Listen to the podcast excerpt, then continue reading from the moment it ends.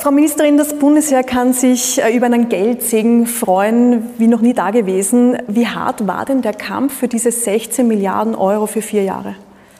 Ja, ich glaube, äh, es war schon eine Herausforderung. Es war von äh, meinem Amtsbeginn an eine Herausforderung, weil wir gewusst haben, und so habe ich es in meiner Antrittsrede gesagt, das wird ein steiler und ein steiniger Weg werden. Wir haben es dann dreimal geschafft, das Budget zu erhöhen. Aber was dann passiert ist, äh, mit dem 24. Februar, mit dem Beginn des Angriffskrieges äh, Putins auf die Ukraine hat sich alles verändert. Und einfacher hat es äh, das gemacht, dass es sofort am Tag danach, am 25. Februar, im Nationalen Sicherheitsrat einen parteiübergreifenden Beschluss gegeben hat, das Bundesheer eben budgetär dementsprechend auszustatten. Und äh, dass das jetzt gelungen ist, das ist tatsächlich eine Freude, nicht nur für mich, sondern das ist auch unabdingbar notwendig. Das heißt, in Wahrheit ist ja das Budget äh, dem Ukraine-Krieg zu verdanken. Was macht Sie denn so sicher, dass äh, Sie dieses Budget auch erhalten, wenn dieser Krieg plötzlich zu Ende sein sollte, beziehungsweise wenn es eine neue Regierung gibt, dass das Bundesheer vielleicht dann doch wieder ausgehungert wird, weil es eben keinen Krieg gibt? Was macht Sie so sicher, dass dieses Budget tatsächlich auch hier ankommen wird? Ich glaube, es ist nicht nur der Ukraine-Krieg gewesen, sondern man hat davor ja schon gesehen, daher auch die dreimalige Budgeterhöhung, wie notwendig das Bundesheer ist. Äh, das haben die vielen Einsätze nicht zuletzt auch im Kampf gegen äh, die Pandemie gezeigt, wo wir ja äh, am höchsten Tag 8000 Soldatinnen und Soldaten im Einsatz, im Einsatz hatten. Das ist wichtig, was Sie ansprechen. Wir brauchen eine Planungssicherheit. Die Planungssicherheit haben wir zum einen, weil wir im entsprechenden gesetzlichen Rahmen, im Budgetrahmengesetz, im äh, Budgetgesetz vorgesehen haben, wie viel wir erhalten, nämlich 16 äh, Milliarden in den nächsten vier Jahren. Nächstes Jahr schon 680 Millionen äh, Euro mehr. Und dass wir, was wir jetzt noch wollen, ist ein Landesverteidigungsfinanzierungsgesetz, das wir über zehn Jahre, das heißt bis zum Jahr 2032, 35 Planungssicherheit haben, weil alles, was wir zu beschaffen haben, das braucht Zeit, der Fähigkeitsaufbau braucht Zeit, aber natürlich auch die Beschaffungen. Es sind aber alles einfache Gesetze, die trotzdem die nächste Regierung aushebeln könnte. Wäre da nicht ein Verfassungsgesetz besser gewesen? Wäre das vielleicht eher in Ihrem Sinne gewesen? Es hat äh, auch Verfassungsgesetze gegeben, gar nicht so lange her, die aufgehoben worden, äh, worden sind. Aber ich glaube, dass jede äh, politische Partei erkannt hat, wie notwendig die dementsprechende budgetäre Ausstattung auch des Bundesheeres ist. Und daher herrscht tatsächlich ein parteiübergreifender Schulterschluss und ich bin überzeugt davon, das wird auch so bleiben, weil unsere Risikobilder ja eines zeigen, dass sich die Sicherheitslage nicht verbessern wird, sondern eher verschlechtern wird.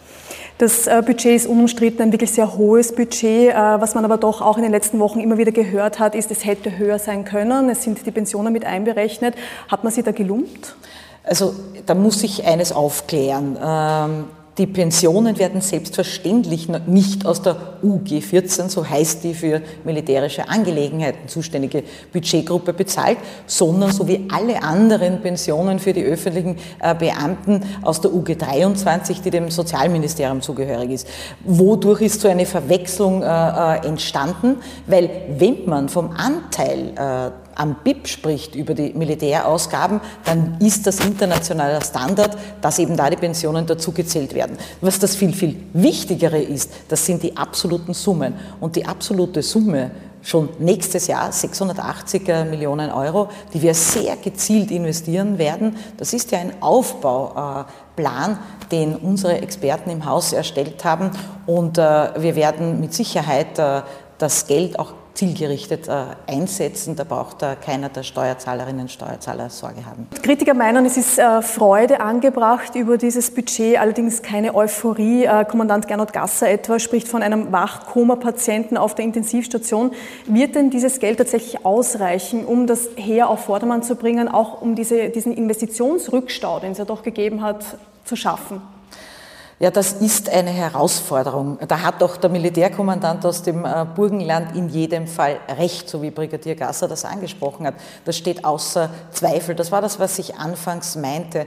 Äh, zum Zeitpunkt meiner Amtsübernahme war klar, dass das tatsächlich ein steiler und ein steiniger Weg auch werden wird. Wir haben ganz genau definiert, wo wir dieses Geld äh, investieren werden und wir haben auch definiert, in welchem Zeitrahmen wir dieses Geld investieren werden. Das baut ja alles auf, auf Risikobildern, die die Experten äh, meines Hauses erstellt haben und wo man genau sieht, wo zu investieren ist. Das beginnt bei der Schutz und Wirkung der Soldatinnen und Soldaten, was die Ausstattung anbelangt, geht dann weiter über die Mobilität, zu Lande, wenn man nur an die geschützten Fahrzeuge, die notwendig sind, in, in tatsächlich sehr beträchtlicher Anzahl äh, denkt, aber natürlich auch das, was äh, an Mobilität in der Luft notwendig ist. Wir haben ja bereits äh, die Hubschrauber-Nachfolge der Alouette 3 äh, in Beschaffung gebracht. Der erste dieser 18 neuen Hubschrauber wird äh, dieses Jahr noch landen äh, in Österreich. Und der dritte, auch ganz wichtige Bereich, das ist die Infrastruktur. Wir müssen unsere Kasernen auf Vordermann bringen.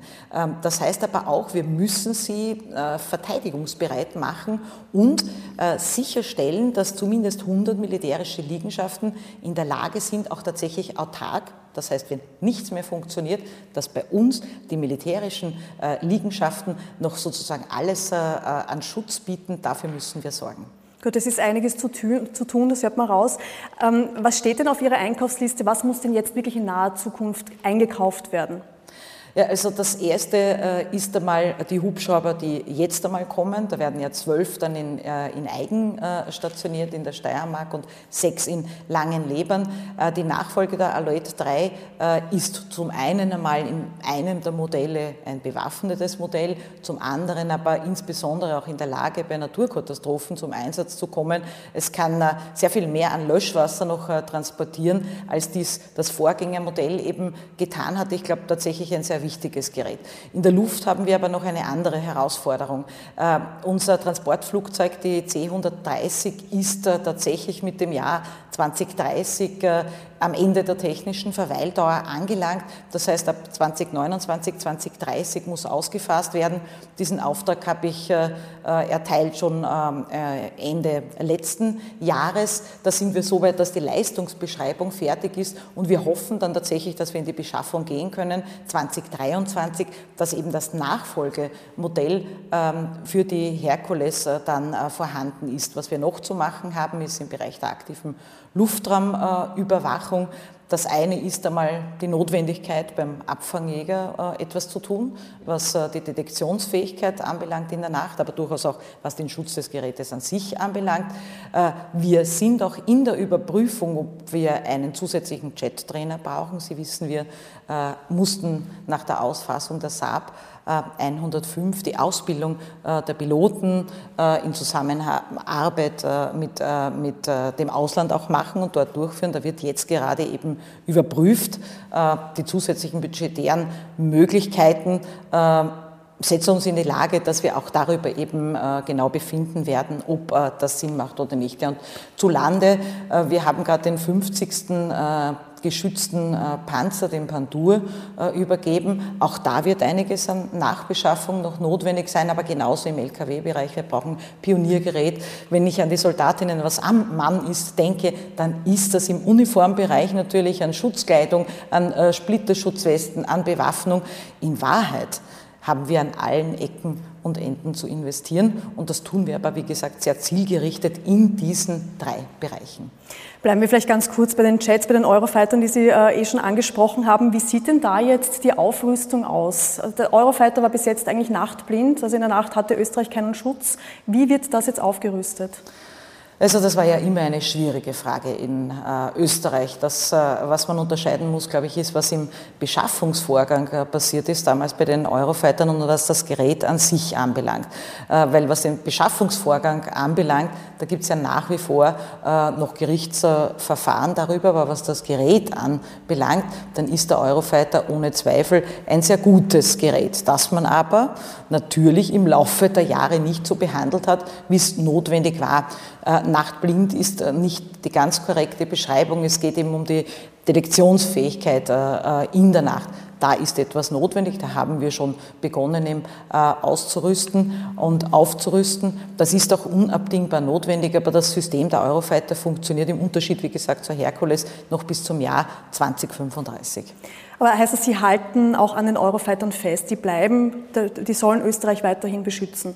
Ja, selbstverständlich unsere Aufgabe ist es, die aktive Luftraumüberwachung sicherzustellen. Da haben wir den Eurofighter, auch wenn noch keine Absage da ist, Wenn Sie Indonesien ansprechen, da war ja ein Kaufangebot äh, da, es ist noch keine Absage da, aber kein gesteigertes Interesse. Und das ist die Verantwortung, die wir haben, eben den Luftraum äh, zu beschützen, zu schützen und das tun wir eben mit dem System äh, der Eurofighter, das aber immer auch auf den neuesten Stand gebracht werden muss, so wie wir es ja nebenbei auch bei den Hubschraubern machen müssen, wenn man jetzt gerade an die Nachrüstung auch äh, der, im, im Avionikbereich der Blackhawks denkt. Aber weil Sie sagen, äh, es gibt noch keine Absage aus Indonesien, haben Sie da mal nachgefragt, warum es da keine Reaktion gibt? Oder sagt man sich, okay, wenn die sich nicht melden, dann, dann halt nicht? Na, natürlich gibt es einen laufenden Kontakt, jetzt nicht von meiner Seite, sondern äh, von den, äh, von den Expertinnen und Experten. Es hat äh, dann einen Einkauf bereits gegeben, unseren Informationen, nach aber noch keine Absage, auch damit zusammenhängen, dass eben die Geräte dort besorgt worden sind, wo vielleicht auch das Gerät besser dann ins System passt. Das heißt, wenn Indonesien sich melden würde und sagen würde, wir haben jetzt ein, ein, ein gutes Angebot, das wir ihnen stellen würden, dann äh, kann es sein, dass die, die Eurofighter Österreich verlassen werden? Also ich sehe das zum jetzigen Zeitpunkt überhaupt nicht. Aber wie man im Militärischen sagt, wenn sich die Lage ändert, dann ist auch eine neue Lageeinschätzung eben äh, vorzunehmen. Aber ich halte das so wie von Anbeginn an für äußerst unwahrscheinlich. Sie haben es vorhin angesprochen, die Anschaffung des Eurofighters, äh, die war ja jetzt nicht äh, rechtlich sehr fein, wenn man so nennen möchte. Wie wollen Sie denn ausschließen, dass bei den Anschaffungen von anderen Gerätschaften nicht das gleiche Theater passiert? Das ist eine ganz, ganz wichtige Frage.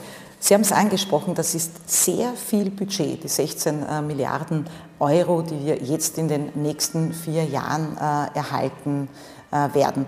Das ist Geld des Steuerzahlers. Wir müssen damit so umgehen, dass jedwege, äh, äh, jedweges, äh, jedwege Verdacht auch ausgeschlossen ist. Wie haben wir vor, das zu tun?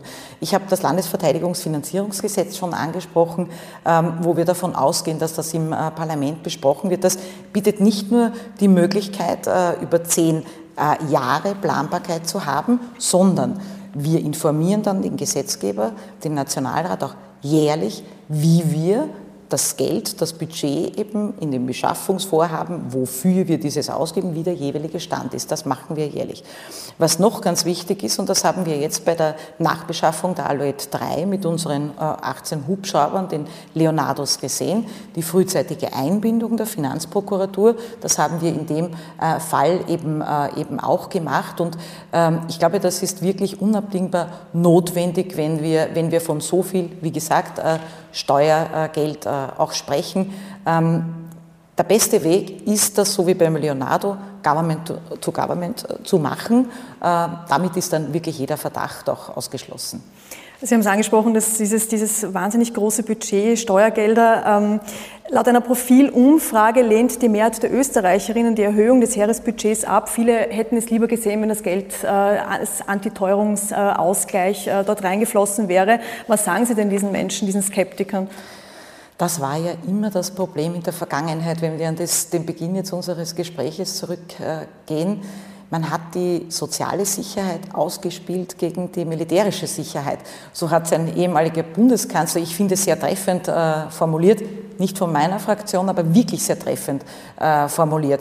Das darf nicht noch einmal passieren. Wir haben uns so lange auf einer Insel der Seligen gefühlt. Wer hätte gedacht, dass der Krieg äh, mit seinen furchtbaren Bildern und Schrecken auf unseren Kontinent äh, wieder äh, zurückkehrt? Daher die militärische Landesverteidigung, unsere Sicherheit, die gibt es nicht äh, zum Nulltarif. Das ist sehr vielen bewusst. Sie haben jetzt eine Umfrage zitiert. Selbstverständlich fragen wir auch äh, das immer wieder ab. Da sieht man andere Ergebnisse. Aber Sie haben schon recht, das verändert sich. Das verändert sich auch mit den Umständen, äh, die rundherum passieren. Umso notwendiger war es aber auch, dass wir gerade als Bundesregierung nicht nur in diesem Bereich der Sicherheit, der militärischen Sicherheit, der inneren Sicherheit, wenn Sie auch an die Mittel äh, für das Innenministerium denken, äh, gearbeitet haben, sondern eben auch viel Geld in die Hand genommen haben, um die Menschen äh, in dieser Zeit auch wirklich unterstützen zu können. Gut, das Heer wird also künftig über finanzielle Ressourcen verfügen. Was aber fehlt, das sind die personellen Ressourcen. Im vergangenen Jahr sind knapp 16.000 junge Männer äh, ihren Grundwehrdienst angetreten. Das Jahr 2006, äh, da waren es 31.000 und man sieht, es werden immer weniger. Bereitet Ihnen das Sorgen? Ich glaube, die sind die Basis. Die Grundwehrdiener äh, sind die Basis, egal ob wir von unseren Berufssoldaten sprechen oder ob wir dann von der Miliz äh, sprechen. Wir haben an einigen Schrauben äh, gedreht, insbesondere was die Frage der Teiltauglichkeit auch anbelangt. Wir müssen auch Werbemaßnahmen setzen. Unsere Informationsoffiziere sind vermehrt in den Schulen auch wieder unterwegs, um sozusagen die Begeisterung auch zu wecken und damit sich die jungen Männer dann eben auch für uns entscheiden. Was wir noch gemacht haben, wir haben erstmalig nach nahe zehn Jahren ähm, die Grundvergütung für die Grundwehrdiener erhöht auf 500 äh, Euro im Monat. Da kommt natürlich dann nach der jeweiligen Situation äh, des Soldaten noch dazu äh, Wohnbeihilfe und was sonst noch notwendig ist. Das sind 38 Prozent mehr. Auch das ist ein Schräubchen, an dem wir drehen mussten und ich finde auch eine Frage der Wertschätzung, die wie gesagt nach beinahe zehn Jahren auch dringend notwendig war. Wir haben auch im Bereich der Unteroffiziere einen sehr großen Erfolg erzielen können und bei den Chargen, weil wir auch hier äh, eine Anhebung äh, des Gehalts erreichen konnten. Äh, das ist das eine. Aber so wie in vielen anderen Bereichen, nicht nur im öffentlichen Dienst und nicht nur im Verteidigungsressort, ein Wettlauf um die besten Köpfe stattfindet, so müssen auch wir alles daran setzen, um diese auch tatsächlich zu bekommen. Da dienen, so wie der National Nationalfeiertag ist noch gar nicht lange her. Das ist eine Leistungsschau auch. Da haben wir äh, sehr viel, aber auch informiert, welche Karrieren man als Frau äh, auch machen kann und als Mann machen kann äh, beim österreichischen Bundesheer.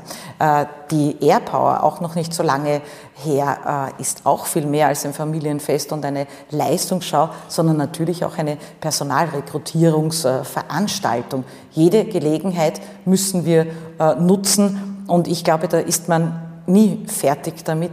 Da müssen uns noch sehr viele Dinge einfallen. Ich bin überzeugt äh, davon, es wird uns gelingen, davon zu überzeugen, dass das österreichische Bundesheer auch ein attraktiver Dienstgeber ist. Ich würde gerne etwas ansprechen, was Sie bereits genannt haben. Das war die Teiltauglichkeit, die Sie ja 2021 eingeführt haben. Ähm, da gibt es jetzt Zahlen. Also Sie haben sich ja durch diese Reform 1200 Wehrpflichtige und 800 Zivildiener zusätzlich pro Jahr erhofft. Ähm, gibt es jetzt aktuelle Zahlen? 2021 waren es nur 627. Äh, Im laufenden Jahr, also 2022, sind es nur 568. Warum sind denn da Ihre Prognosen so daneben gelegen? Jeder Einzelne, den wir durch diese Maßnahme äh, gewinnen konnten für das österreichische Bundesheer ist unabdingbar notwendig, wenn man sich nur die heutige Morgenmeldung anschaut, äh, wie viele äh, auch der Grundwehrdiener im Einsatz äh, sind, insbesondere auch im sicherheitspolizeilichen Assistenzeinsatz an den Grenzen tätig sind. Aber Sie haben vollkommen recht, wir haben uns mehr erwartet davon. Das war jetzt einmal ein erster Schritt, der gesetzt worden ist, der zu einigen hundert jungen Männern auch mehr geführt hat. Und jetzt müssen wir uns auch genau anschauen, welche Möglichkeiten man noch hat. Es ist immer eine Gratwanderung, wenn man sich anschaut, was die Gründe auch sind, dass jemand eben dann nicht äh, tauglich ist äh, für den Dienst am Staat, dann kommt man dazu, dass das sehr viel vermehrt auch äh, äh psychische äh, äh, Probleme, Sorgen sind und nicht mehr die wie in der Vergangenheit ganz starke Übergewicht, Schwerhörigkeit und so weiter. Das hat stark zugenommen. Wir dürfen aber auch nicht vergessen, was die Aufgabe desjenigen ist, der dann den Dienst eben an der Waffe versieht. Und daher ist gerade diese Einschätzung, auch die Einschätzung unserer großartigen äh, Psychologen, die bei der Stellung und Psychologinnen äh, tätig sind, schon eine sehr wichtige. Es gibt, glaube ich, hier nicht ähm, eine, ähm, eine Entscheidung, die man trifft und dann ist man am Ziel angelangt, sondern das ist ein permanentes Überlegen ähm, und ein Setzen von neuen Maßnahmen, die es so noch nicht gegeben hat. Wir haben ja zum Beispiel auch eingeführt äh, die Möglichkeit, dass man nach den sechs Monaten mit Mein Dienst für Österreich drei Monate anhängt. Da konnte man, kann man 3000 äh, Euro netto pro Monat erlösen. Hört sich viel an, wenn man aber daran denkt, 24-7 im äh, Grenzeinsatz, im sicherheitspolizeilichen Assistenzeinsatz zu sein, dann ist es wieder nicht so viel umgerechnet auf die Stunde. Auch da dachten wir, dass das viel mehr genutzt werden wird. Auch da ist es notwendig, dass wir neue Wege eben gehen ich glaube generell, dass man, wenn eine Situation so verändert ist, äh, wie sie ohne Zweifel seit dem 24. Februar ist, äh, man nicht mit den alten Rezepten den neuen Risiken begegnen kann. Weil Sie gerade eben die Probleme angesprochen haben, äh, wie eben Übergewicht und äh, psychische Probleme. Jetzt haben wir eine Pandemie hinter uns, zwei Jahre lang. Es gibt Studien, die besagen, dass gerade junge Leute da sehr stark betroffen sind von diesen psychischen Problemen. Haben Sie da, da äh, Sorgen, dass es noch weniger junge Männer werden, die sich beim Bundesheer melden werden? Na, ich glaube, äh, wenn man sich anschaut, wie das Ansehen des österreichischen Bundesheeres gestiegen ist, wenn man sieht, wie äh, sehr die Österreicherinnen und Österreicher den Soldatinnen und Soldaten mehr an Vertrauen schenken, das ist noch einmal gewachsen vom vorigen Jahr auf das heurige um beinahe 20 Prozent, dann trägt das auch dazu bei, dass man viel eher die Entscheidung äh, trifft, dann eben äh, zum Bundesheer zu gehen und äh, nicht den Wehrersatzdienst eben diesen Weg, äh, diesen Weg zu beschreiten. Ich glaube auch, dass etwas anderes äh, uns dazu führen wird. Wenn äh, die ganze Zeit nur darüber gesprochen wird, was fehlt an Gerätschaften, wie es teilweise ja in dem Zustandsbericht meines Vorgängers, Generalmajor Stahlinger, auch sehr klar ersichtlich war, woran es mangelt, warum sollte ich als junger Mensch dann genau diesen Dienstgeber auswählen? Da hat sich vieles bewegt mit der, wie gesagt, schon vormals äh, möglichen dreimaligen Budgeterhöhung und jetzt noch einmal. Und ich bin überzeugt davon, dass diesem Gerät auch das kommt, der neuen Infrastruktur, äh, da kommt durchaus auch dann das entsprechende Personal, die Besten der Besten folgen werden. Gut, eine Sache möchte ich auch noch ganz kurz ansprechen, die Sie auch schon erwähnt haben, äh, der Assistenzeinsatz. Äh, seit 2015 äh, ist ja das Bundesheer wegen der Flüchtlingskrise im Assistenzeinsatz. Derzeit sind 1100 Soldaten dort, 350 davon sind Grundwehrdiener. Ist das nicht zu gefährlich, Grundwehrdiener in den Assistenzeinsatz zu stecken? Das ist eine sehr, sehr wichtige Frage. Wir können uns nicht aussuchen, ob wir in einen Assistenzeinsatz gehen oder nicht, sondern das ist äh, nach äh, den gesetzlichen Vorgaben, nach Anforderungen äh, der entsprechenden Behörden, in dem Fall eben der Polizeibehörden des Innenministeriums, dann notwendig, dieses zu tun. Wir haben diesen Anteil, den Sie richtigerweise genannt haben, es ist ja zum einen sind es Berufssoldaten, dann ist auch immer ein Milizanteil dabei und eben dann auch Grundwehrdiener. Das ist nicht das, was wir uns wünschen. Auf der anderen Seite gibt es natürlich auch die Möglichkeit, genau diesen Assistenzeinsatz in die Ausbildung zu integrieren. Ähm, wir haben äh, eines gemacht, eben mit dem Modell Mein Dienst für Österreich, versucht, das zu reduzieren, dass das nicht Grundwehrdiener sind, die noch nicht vollständig ausgebildet sind, sondern am Ende eben äh, der sechs Monate angelangt äh, sind. Da ist uns sehr vieles gelungen, aber ich sage ganz offen, so wie die Assistenzanforderungen im Moment sind, wäre das nicht durchführbar, wenn wir unsere Grundwehrdiener nicht auch in diese Einsätze schicken würden.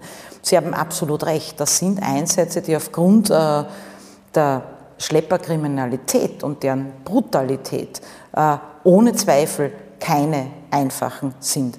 Auf der anderen Seite, an oberster Stelle muss selbstverständlich immer der Schutz unserer Soldatinnen und Soldaten äh, stehen. Und da sage ich ganz offen, ähm, da können wir auch unseren Kommandanten tatsächlich äh, vertrauen, trotz aller schweren Situationen. Am Ende des Tages verspricht der Soldat, der Grundwehrdiener, das Land mit der Waffe zu verteidigen. Das darf man nie vergessen. Die Soldaten geben äh, das Wertvollste, was man hat, wenn es äh, darauf ankommen sollte. Das ist kein Beruf wie jeder andere. Der hat sich unser aller Wertschätzung, Anerkennung verdient und vor allem auch den Schutz. Ein Grundwehrdiener, so wie Sie es eben auch sagen, das Land mit der, mit der Waffe verteidigen wird ja eher schwierig sein. Das sind Neulinge, die äh, keine Ahnung davon haben, wenn man so nennen möchte.